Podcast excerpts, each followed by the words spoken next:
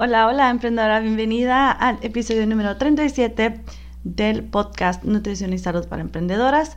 Yo soy la doctora Sochi, soy médico nutricionista y te ayudo a que puedas ser una emprendedora más saludable, con más energía a través de la alimentación intuitiva y hábitos saludables.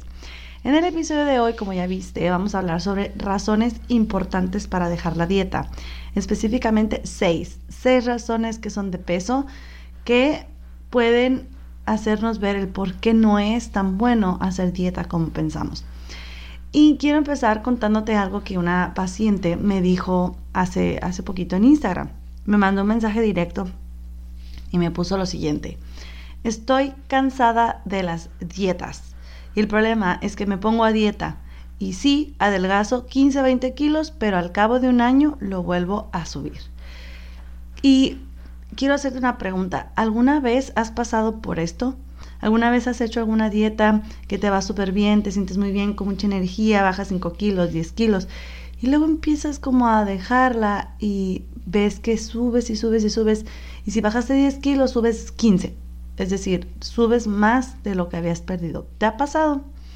A mí me ha pasado muchas veces, muchísimas veces.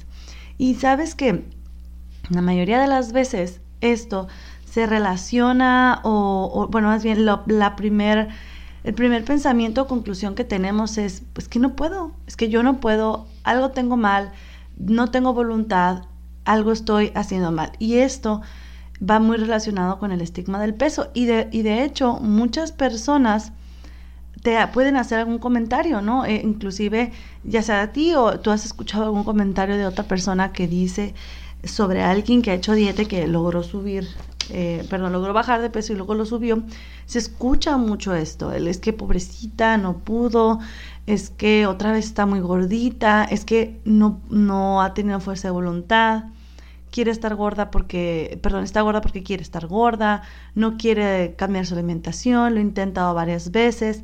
Entonces, a lo mejor te ha pasado a ti también, que tú pienses que tú eres la del problema, que tú eres la que no puedes y constantemente estás buscando en internet, en Google, dieta para bajar de peso rápido, dieta para bajar de peso saludable, dieta para bajar de peso que lo puedas mantener. Y esto es entendible. Es entendible que, que lo hagas. Y ahorita vamos a ver por qué, las razones principales por las cuales alguien quiere perder peso. Pero quiero que sepas que esto es muy común. Supongo que lo has pasado tú. Supongo que te ha tocado ver que otras personas lo han, eh, han pasado por esto pero es algo muy común. Ahora, quiero continuar explicando o hablando sobre qué es dieta. ¿Sí? En otras ocasiones yo he hablado sobre que me molesta la palabra dieta porque para mí, que yo, debido a mi profesión, a lo que yo he estudiado, para mí ya la palabra dieta es como, pues dieta es todo lo que como, pero la, el significado común que se da en la sociedad es otro. Y de hecho, en la Universidad de Cambridge, si nos vamos a ver la definición de dieta, sí se tienen diferentes significados, por ejemplo, como sustantivo, sí se tienen los alimentos o bebidas que usualmente son comidas o bebidas eh, o tomadas por una persona o un grupo, ¿sí? O sea, la dieta mexicana es pues los alimentos que comen los mexicanos, ¿no?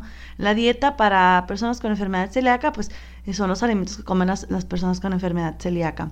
La dieta de, de la cultura china, o sea, me refiero a que dietas se refieren a todos los alimentos y bebidas que quiere una persona o un grupo.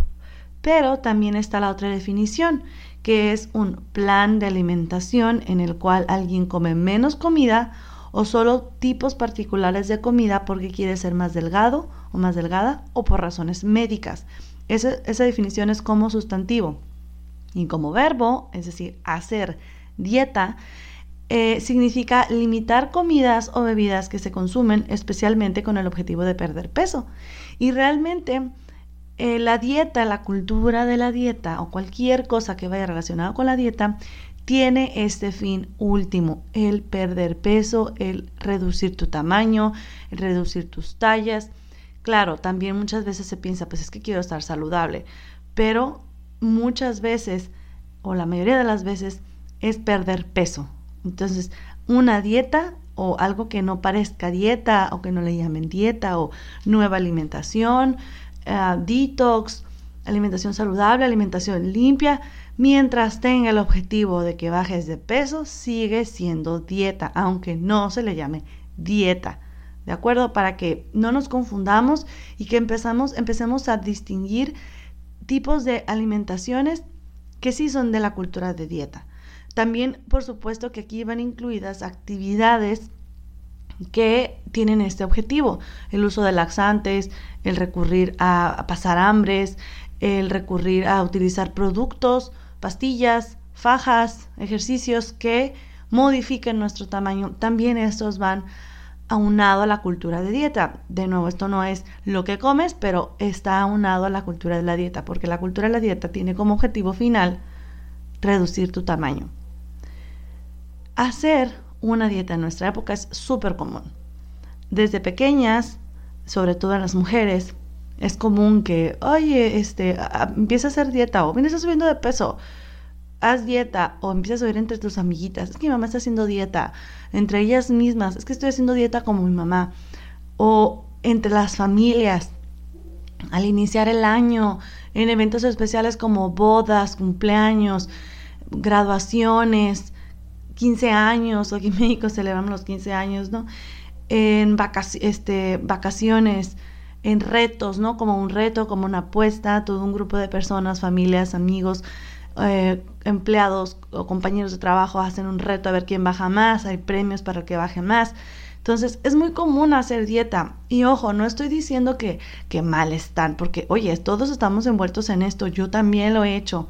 Y claro que si uno en su mente tiene hacer dieta, es importante porque si bajas de peso, eres más saludable, pues entonces hacer dieta está bien.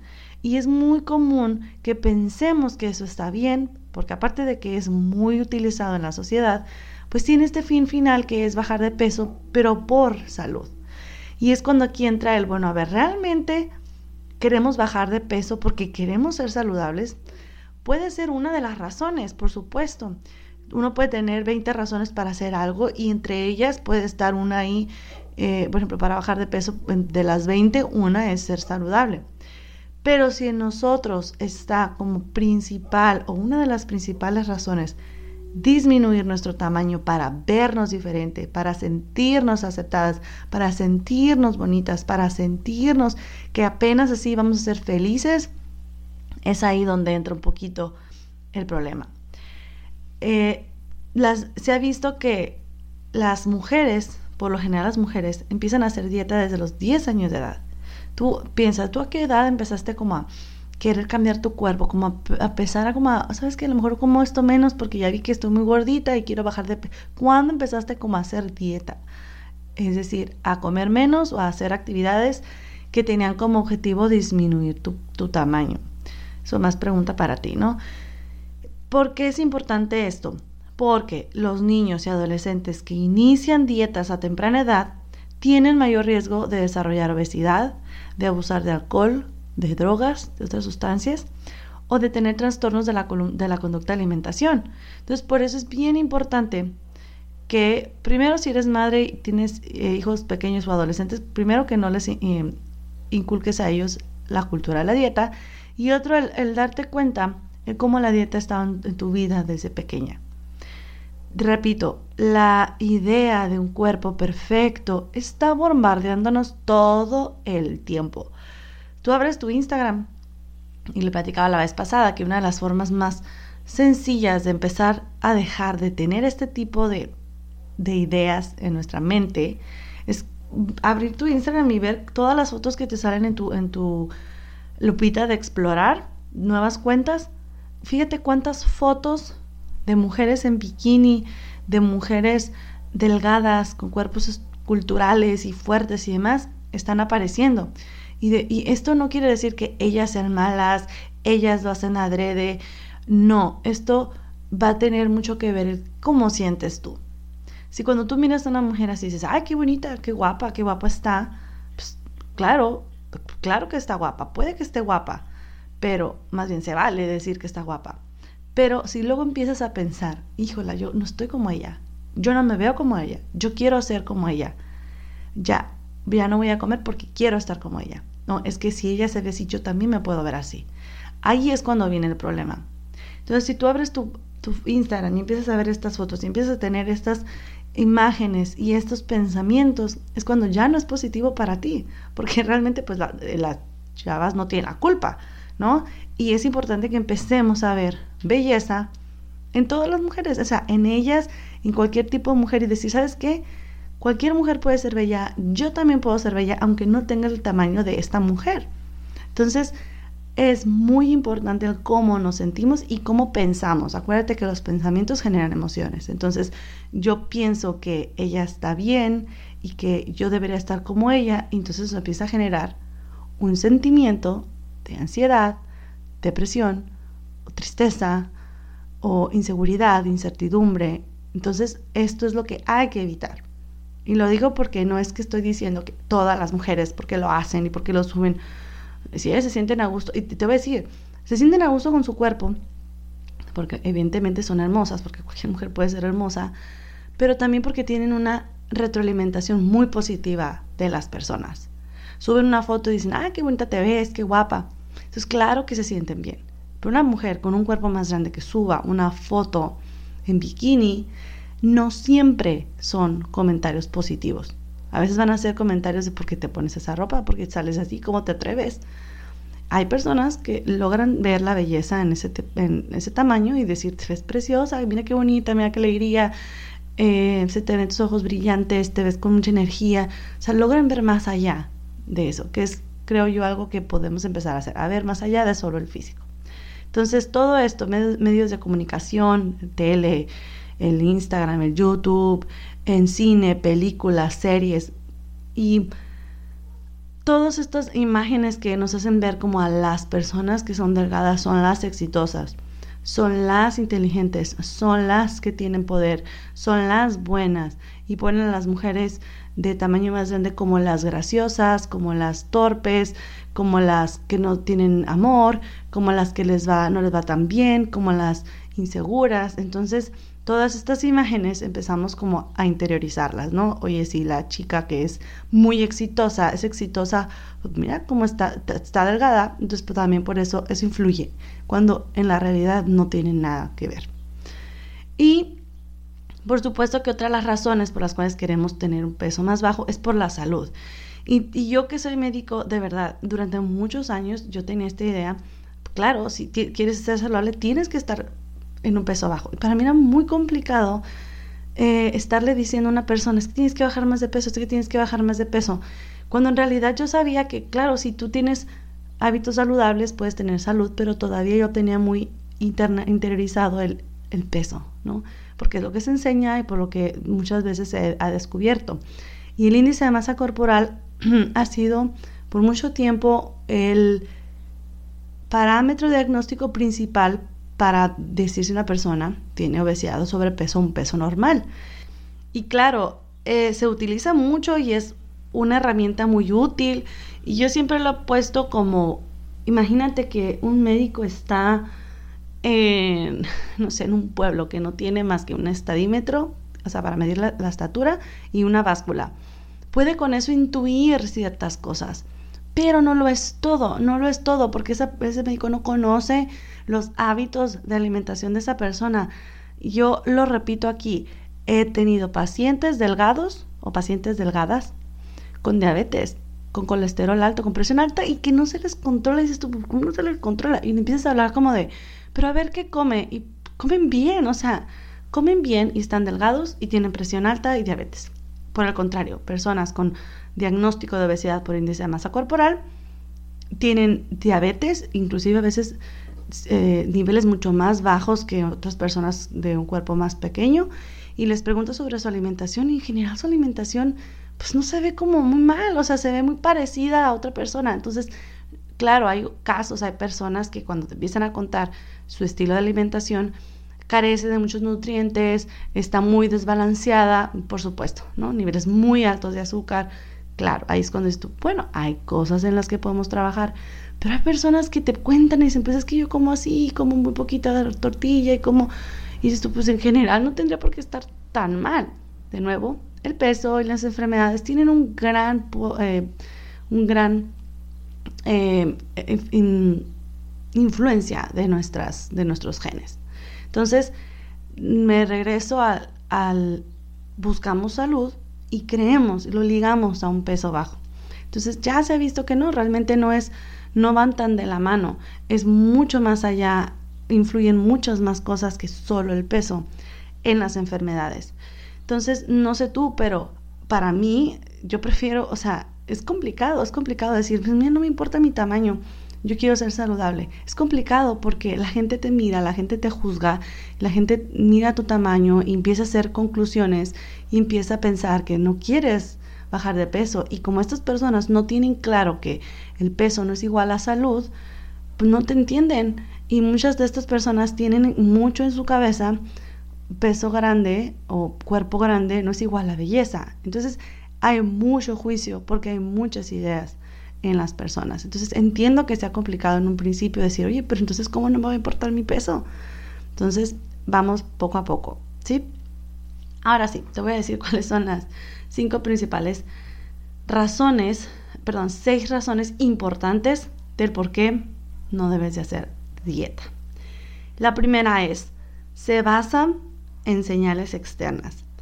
La mayoría se basan en decirte, a qué horas vas a comer, cuánto vas a comer, cuántas calorías vas a comer, qué tipo de comida vas a comer, qué porciones, todo lo decide alguien más.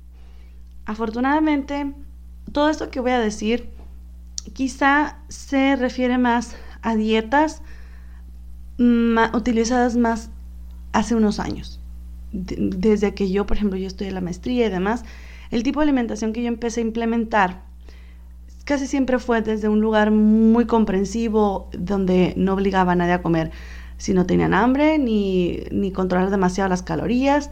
Y estoy 100% segura que no era la única. O sea, no puedo decir, ay, es que yo tenía una forma revolucionaria para hacer. Claro que no, hay muchas personas, muchos nutriólogos, muchos nutricionistas, dietistas, que, que son muy conscientes de esto. Entonces, todo esto que diga no aplica obviamente para todas las personas, para todos los dietistas, pero sí en dietas que son muy comunes todavía hoy en día, que es, por ejemplo, decirte, tú desayunas hasta ahora, comes hasta ahora, comes tantas colaciones, tantas porciones, y tengas o no tengas hambre, hambre comes. Entonces, todas estas eh, situaciones están basadas en lo que alguien más está diciendo, no lo que tú sientes, no lo que tú quieres, no lo que tú, si tienes hambre o no tienes hambre. Entonces, no hay nadie mejor que tu cuerpo para decirte, ya basta, ya para de comer. Yo sé que ahí dice en tu aplicación de calorías que te faltan 600 calorías, pero tú ya no quieres comer. O al revés. Ahí dice que ya te pasaste las calorías, pero tú realmente tienes hambre. O sea, bye. No, no es como lo que diga la aplicación, es que eso no. Entonces, no hay nadie mejor que tu cuerpo para saber cuándo debe de comer y cuándo no debe de comer. Y hago un paréntesis, por supuesto que hay factores que nos pueden traer como así como nublada la, las señales de hambre y saciedad, porque claro que se pueden modificar de los hábitos de alimentación, cuántas veces hemos comido más allá de nuestra hambre, porque no comemos los alimentos tan balanceados, tenemos desbalance hormonal, por muchas situaciones, por no saber controlar, por ejemplo, la ansiedad, la depresión, bueno, síntomas depresivos, el cansancio, el aburrimiento con otra cosa más que comida. Entonces, todos estos situaciones que acompañan al, hambre y la saciedad, claro que nos hacen como no tener muy claro, pero totalmente cada cuerpo lo puede hacer. o sea, puede llegar a tener mucho mayor claridad de que necesite que no tu cuerpo más que alguien más. Entonces, esa es la primera razón. La segunda, la segunda razón es que la restricción es contraproducente. El pensar, solo el pensar que no debes de comer mm, papitas o chips, que no sé si quiere llamar papitas, ya, ya, ya tu, ya tu mente quiere eso. O sea, ya empiezas a sentir que tienen control más sobre ti. O sea, ya el pastel, ya todo te, te, empieza a meterse en tu cabeza y pensar que solo quieres eso. Y es cuando pensamos que tenemos una adicción y que la necesitamos, cuando en realidad va más allá de eso, va más de que tu cuerpo está pensando en eso no lo puedes usar, no lo puedes comer y es lo que más vas a querer. Entonces, es contraproducente porque terminamos comiendo más, terminamos deseando y tener relación eh, de ansiedad con esos alimentos. La razón número tres es que nunca es permanente la pérdida de peso tras una dieta. Y nunca, pues a lo mejor exagero con nunca, pero se ha visto que solo el 5% de las personas que hacen dieta eh, mantienen el peso en los siguientes eh, y cinco años, o sea, de 1 a 5 años. Es decir, el 95% de las personas lo recuperan, inclusive más de eso. Y era lo que te comentaba hace rato, y era lo que me comentaba mi paciente.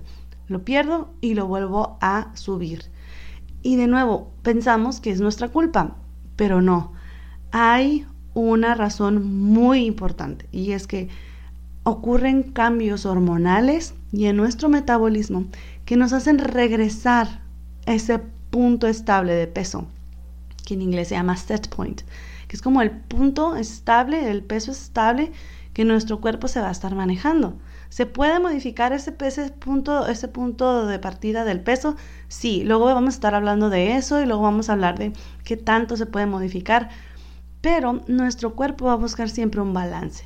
Si nosotros empezamos a restringir mucho, de nuevo aquí, paréntesis, solo me refiero como a dietas muy restrictivas, si nosotros empezamos a restringir, empiezan a haber cambios hormonales. La grelina, que es la hormona de la, del hambre, se mantiene alta, todo el tiempo vas a tener hambre. Y la leptina, que es la hormona de la saciedad, se va a mantener muy disminuida, o sea, nunca vas a tener, eh, nunca te vas a sentir satisfecha. ¿Por qué? Porque estás disminuyendo por mucho la, la, energía que debes de estar consumiendo. Entonces, nuestro, nuestro cuerpo genéticamente está diseñado para mantener un cierto peso. Entonces, si nosotros empezamos a reducir mucho, mucho, mucho, mucho nuestro peso, nuestro cuerpo va a decir, no, o sea, regresa, va a hacer todo lo posible para que regreses ese peso y pues en ese trayecto puedes regresar con más peso. Entonces, todo este desbalance hormonal nos impide que mantengamos el peso. Entonces no es falta de voluntad, es que todo este desorden hormonal y metabólico está ocurriendo en tu cuerpo. Por lo tanto, no te va a ser fácil mantener ese peso, casi, casi posible. Muy bien, la razón número cuatro em, es la siguiente, que aumenta el riesgo de enfermedades. Se ha visto que el yo-yo, es decir, el subir y bajar de peso constantemente, el estar en dietas, en ciclos de dietas y ciclos de peso, subes y bajas de peso muy constante, se ha relacionado con mayor riesgo de enfermedades cardiovasculares que solo mantener un peso estable. Sí, claro está, y, lo digo, sí también se ha visto que un, un, peso muy elevado, o sea, una obesidad muy alta, sí también se ha visto relacionada con esas enfermedades cardiovasculares, pero un peso alto no siempre significa enfermedad cardiovascular y sobre todo si se mantiene estable. Pero si está sube, sube, baja, sube, baja, esto sí puede ocasionar. Sobre todo por esto que estábamos contando de cambios hormonales y metabólicos, pues empiezan a haber un desajuste. Entonces empieza a haber cambios en los triglicéridos, en el colesterol, hay mucha resistencia a la insulina, aumenta el riesgo de resistencia a la insulina, con lo cual aumenta el riesgo de diabetes, eh, la densidad mineral ósea disminuye, es más fácil que disminuya, aumentando el riesgo de osteoporosis en un futuro. Y también se ha visto que hay más prevalencia de síntomas depresivos en personas que están sube y baja, sube baja de peso. Y obviamente aquí está muy relacionado con la percepción de la persona y con la relación que tiene la sociedad, ¿no? Eh, con estos sentimientos de culpa de por qué yo estoy bajando y subiendo, bajando y subiendo, es porque yo no puedo. Entonces, todo esto ocasiona que haya mayor prevalencia de, síntomas depresivos. Algunos de ellos evolucionan a depresión, otros no, pero hay síntomas depresivos. Entonces, esa es la razón número cuatro. La razón número cinco es que promueve una mala relación con la comida. ¿Qué ocurre? Empezamos a pensar, alimento bueno, alimento malo. Si yo como esto que está malo, yo estoy mal, yo soy mala, yo estoy mal, yo pequé, yo me porté mal. Em, ya me lo comí, me siento mal. O sea, me siento mal, me siento culpable porque siento que yo no puedo, soy débil, no debí de haber comido esto y esto nos ronda y nos ronda en la cabeza, ocasionándonos ansiedad em, o, nos o nos reprimimos demasiado y no, no puedes, no puedes, no puedes, no comas y de repente un atracón. Entonces, toda esta relación poco saludable con los alimentos es lo que nos hace las dietas, más bien, las dietas ocasionan esto, pues, que tengamos una mala relación con la comida y que liguemos nuestro valor, nuestra situación personal con, con esto, con que tanto la podemos cumplir o no. De, yo recuerdo muy seguido que pacientes me dicen, es que pues no hice bien la dieta porque no la hice al 100 como tú me la pusiste. Y es como, a ver, no, está bien, pero ¿qué comiste? Si ahí dice tal cosa, porque ¿qué comiste? No, pues comí tal cosa, está bien, no pasa nada. No recuerda que la dieta, lo que te doy es solo una guía. No dice lo que debes de comer, solo son ideas, solo es para apoyarte. ¿Para qué? Para que pues a veces a uno se le va no se le ocurre fácilmente qué cocinar, no tiene tiempo para organizarse y lo que te entrego solo es una guía ideas de recetas nuevas, cómo variar los alimentos, cómo nutrirte, ingredientes nuevos, formas diferentes de preparar comidas, pero no dictan, no deben de dictar lo que tú debes o no debes comer. Si no lo comes, lo que tú decidas va a estar bien, siempre y cuando estés consciente del por qué lo estás comiendo, qué tanto comes, cómo se siente tu cuerpo después de comerlo. Entonces, muy seguido ves, no lo hice bien porque no hice el 100 la dieta. Y empezamos así como a, a causar mucho revuelto en, revuelo alrededor de todo esto y causa más ansiedad. De nuevo, una mala relación con la comida, tener miedo, o sea, tener miedo a pasar por el pasillo de los panes o de los dulces porque, híjole, me voy a voltear a ver y voy a poder, y voy a querer comerme todo. O sea, una falta total de control frente a la comida. ¿Sí?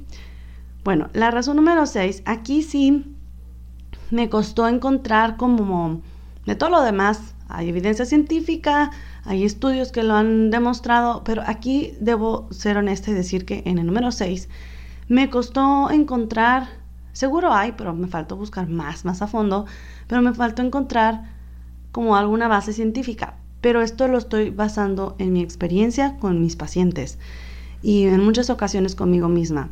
Altera, la razón número 6 es de la por cual no debes de hacer una dieta es altera las relaciones con otras personas. Es decir, en muchas ocasiones se deja de ir a eventos, se deja de ir a reuniones, a restaurantes, la convivencia con las personas se altera porque como esta relación con la comida la tenemos ahí, esta mala relación está presente, altera nuestra relación con otras personas.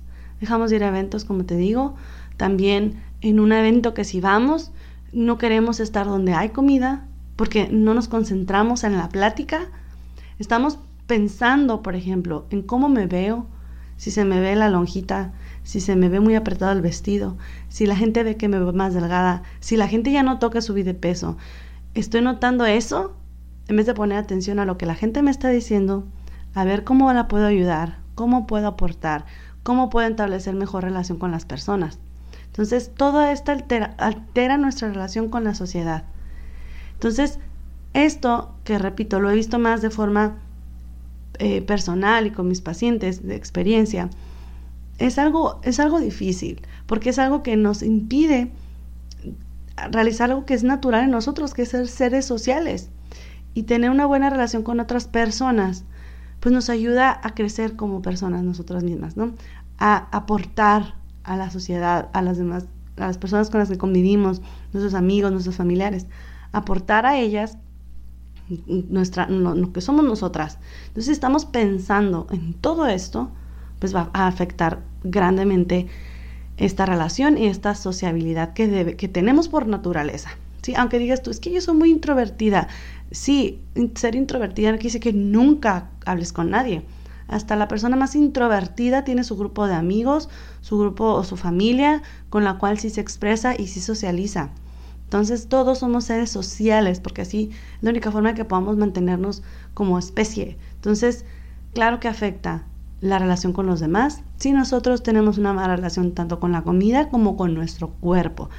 Porque cuando somos hiper mega conscientes de, qué está, de cómo es nuestro cuerpo, cómo nos miren, qué están pensando, cuando a lo mejor a las personas ni les importa, porque es la verdad. Bueno, entre que les importa y que no, porque luego comentan pero no lo sienten, pero en realidad no les importa, pero se les hace fácil comentar, ¿no? Pero realmente las personas ah, te lo pueden comentar y ya no lo van a tener en su mente, pues. Y además, no, no es tan importante lo que piensen de nosotros, sino cómo nos sentimos. Entonces, emprendedora, esa era el último, la última razón. Ya para terminar, ya para concluir, quiero dar pues la última, la última reflexión y es que recordar esto, el que, una, el que solo el 5% de las personas que pierden peso lo puedan mantener no es por falta de voluntad. Y ahí a lo mejor nos podemos incluir. Oye, a lo mejor no es porque, más bien, no es porque yo no pudiera, no es porque yo no soy buena comiendo bien, sino porque el acercamiento que tuve hacia la alimentación no era la adecuada. Y otra cosa que es importante recalcar es cuántas veces has bajado de peso y tú pensabas que cuando bajaras de peso ibas a ser una persona diferente, ibas a lograr cosas diferentes, ibas a sentir diferente, ibas a recibir cosas diferentes y no lo haces. Muchas veces pensamos que al tener ese peso, esa apariencia, vamos a lograr cosas y vamos a hacer tener éxito, más dinero y no es así. La felicidad, todo esto no viene con el peso. Al contrario, entre más te aceptes como estás, va a ser más fácil que puedas buscar un objetivo que sea más fácil de realizar, que es buscar tu salud, porque al fin de cuentas tu cuerpo va a ser que te lleve por este mundo hasta donde, hasta donde pueda. Muchas cosas se pueden escapar de nuestras manos, ¿no? Muchas enfermedades, accidentes, lo que quieras, pero lo que existe en tus manos es poder comer de forma saludable, hacer ejercicio, tener una buena relación con la comida, contigo misma, con las personas y ser más feliz y disfrutar más de la comida. Y todo esto te puede llevar a realmente ese objetivo de ser saludable, sin importar tu tamaño, sin importar cómo es tu forma de cuerpo y darle más importancia pues a lo que tú eres, porque tú ya en sí por ser tú, tú ya eres eso. Solamente es como aceptarlo, creérnosla y vivirlo. Entonces, recordar todo esto, ¿de acuerdo? Y ya para terminar, emprendedora, muchas gracias por escuchar hasta el final. Espero que esto te esté siendo de, gran ayuda. Recuerda suscribirte si estás en, en, Apple Podcast, no te vayas porque ahorita te voy a dar la tarea vibrante. Y nomás compartirlo. Realmente esta, este podcast está hecho para emprendedoras como tú que tienen una misión y tienen un, un proyecto en su vida de ayudar a otras personas. Y entre más saludables lo hagan, van a poder hacerlo mejor. Entonces, todo esto es con el fin de que logren tener esa, esa salud, sin estarse preocupando por cómo se miran, por cómo, por qué van a pensar los demás, por su tamaño. Entonces, comparte, comparte por favor con otras em, emprendedoras que quieras, que, estimes, que quieras que logren esto en sus vidas. Entonces, la forma que lo puedes hacer es en Apple Podcast, te puedes suscribir y compartirlo. En Spotify tienes ahí en, los, en tres puntitos de cada episodio. Puedes compartirlo en Instagram, en WhatsApp, en demás. Y la tarea durante la semana es anotar tus razones por las cuales ya no quieres hacer dietas. En tu teléfono, en una hojita, en un cuaderno, en un journal, lo que quieras. Y compártemelo. es un extra, para puntos extras, me lo puedes compartir. Compártemelo en mi Instagram, arroba doctora y puedes ahí eh, todas tus dudas. Y ya si me lo compartes de que estás escuchando el podcast, yo con mucho, mucho gusto lo voy a repostear, a, recompartir, para que otras personas vean tu compromiso, que estás haciendo esto por ti y por todas aquellas personas que estás ayudando, ¿ok? Bueno, te dejo y que ojalá que esta semana sea muy productiva y muy saludable, muy feliz. Así que nos vemos la siguiente semana. Adiós.